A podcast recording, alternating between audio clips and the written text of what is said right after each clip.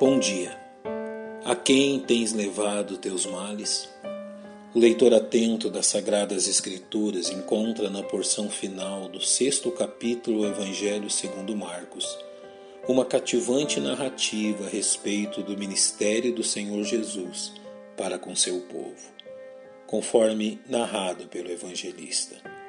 E quando já estavam no outro lado, dirigiram-se à terra de Genezaré e ali atracaram.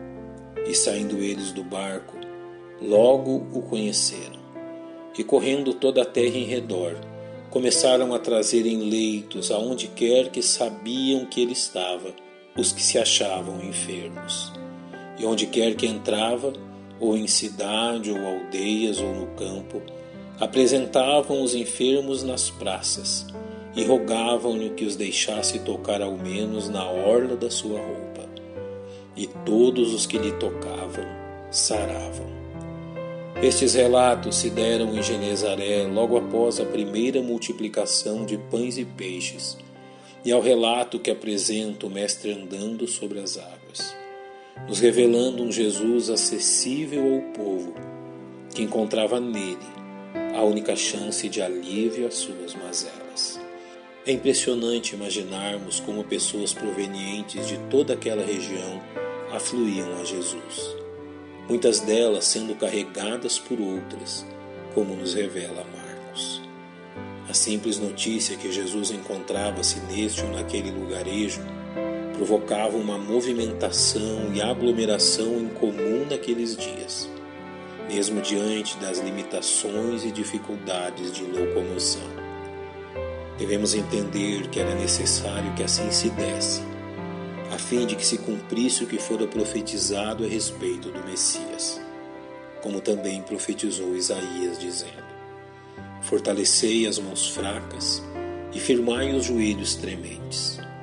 Dizei aos turbados de coração: Sede fortes, não temais. Eis que o vosso Deus virá com vingança, com recompensa de Deus. Ele virá e vos salvará. Então os olhos dos cegos serão abertos e os ouvidos dos surdos se abrirão.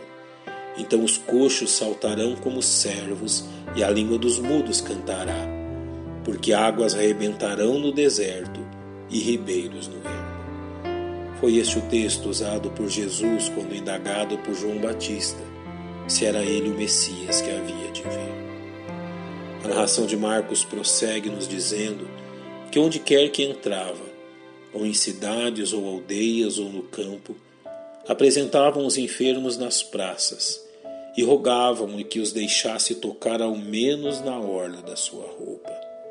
E todos os que lhe tocavam saravam. Este texto nos ensina que aquilo que ocorrera à mulher que fora curada ao simplesmente tocar nas vestes de Jesus não foi um caso isolado.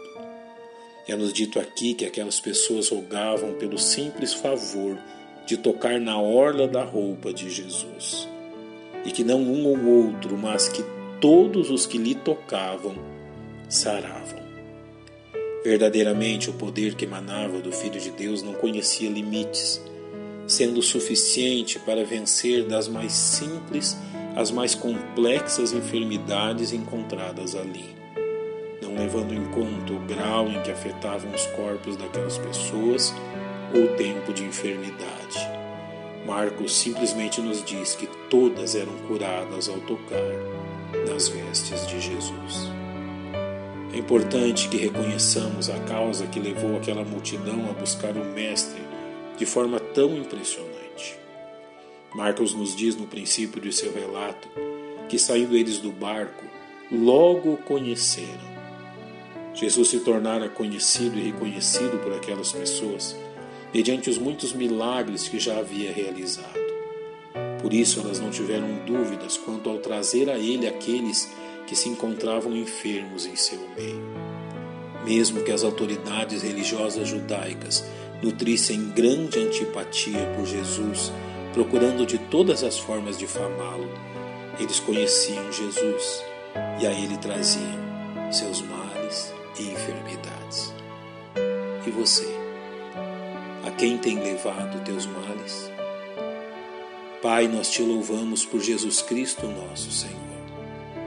pelo seu poder que pode todas as coisas e pelo seu imenso amor por nós. Em nome dele oramos. Amém. Que Deus vos abençoe.